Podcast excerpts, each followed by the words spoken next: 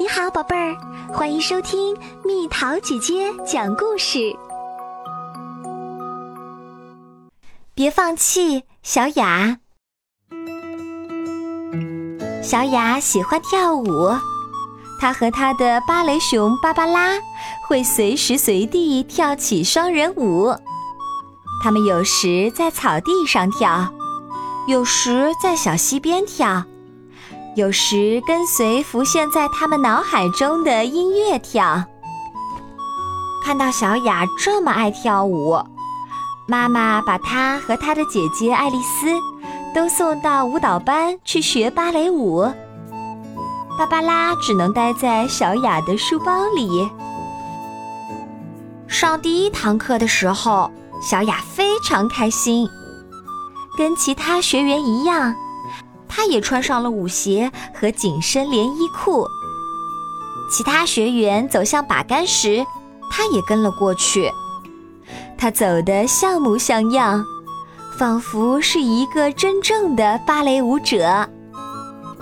贝辛格女士发出了指令：一位。小雅早就知道这个了，她还知道二位、四位和五位。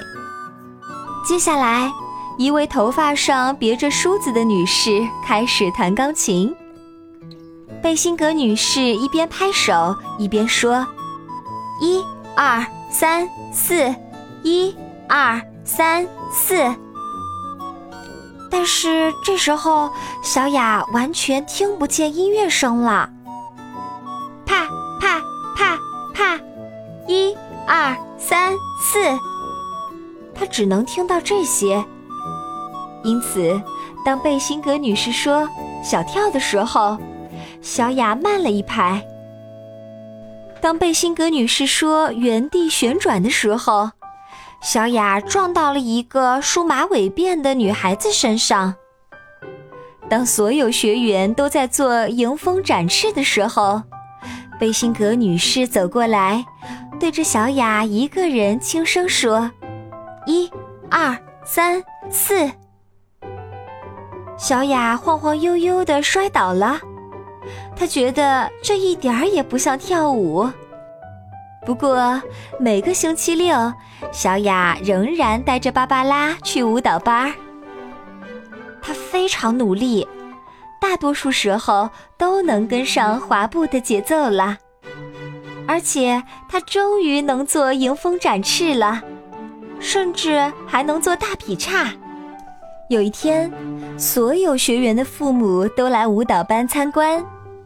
学员们排成一行做猫跳，钢琴声那么响亮，贝辛格女士数拍子的声音也那么响亮。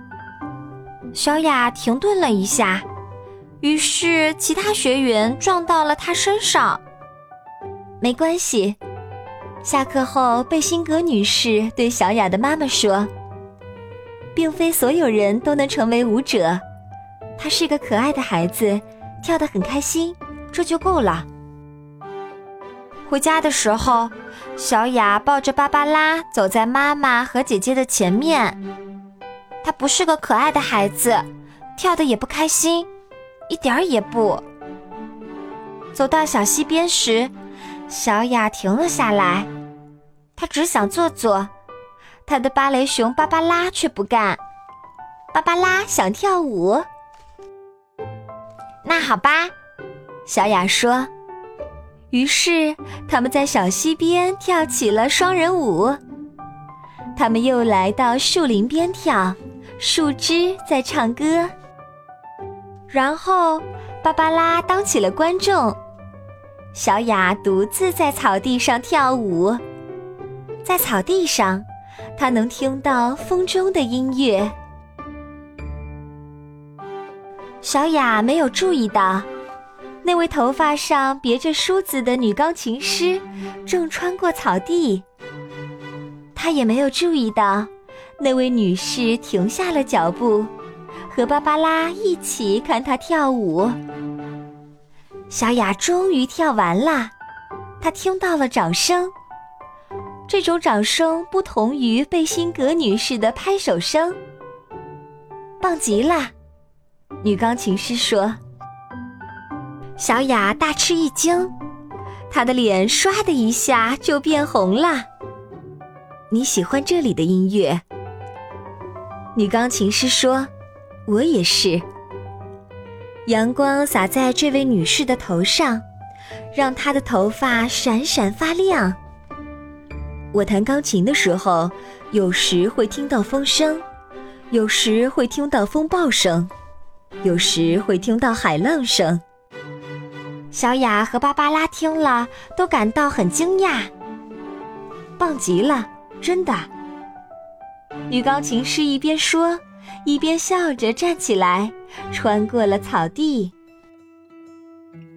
又一个星期六来临，小雅把芭芭拉塞进书包，带着她去舞蹈班上课。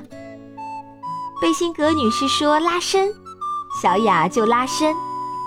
贝辛格女士说：“一位、二位、四位、五位和蹲、小跳，小雅都一一照做。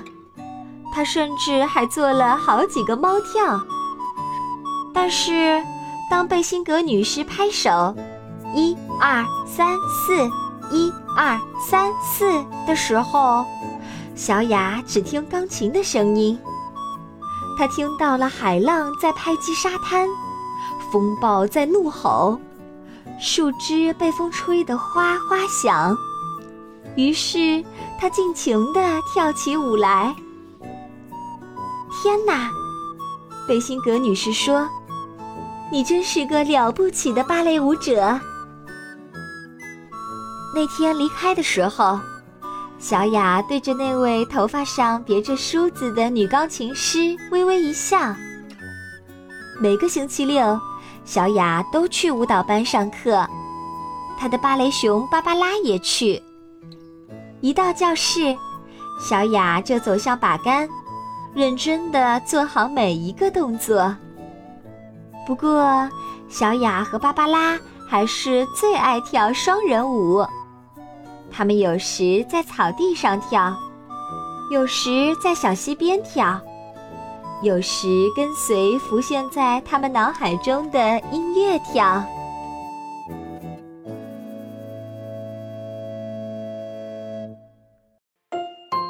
好啦，小朋友们，故事讲完啦。希望小朋友们能和小雅一样，在学习舞蹈的过程中学会坚持，不要放弃，并且学会和小伙伴合作，收获友谊。小朋友。你学过最美妙的一件事情是什么？留言告诉蜜桃姐姐吧。好了，宝贝儿，故事讲完啦。你可以在公众号搜索“蜜桃姐姐”，或者在微信里搜索“蜜桃五八五”，找到告诉我你想听的故事哦。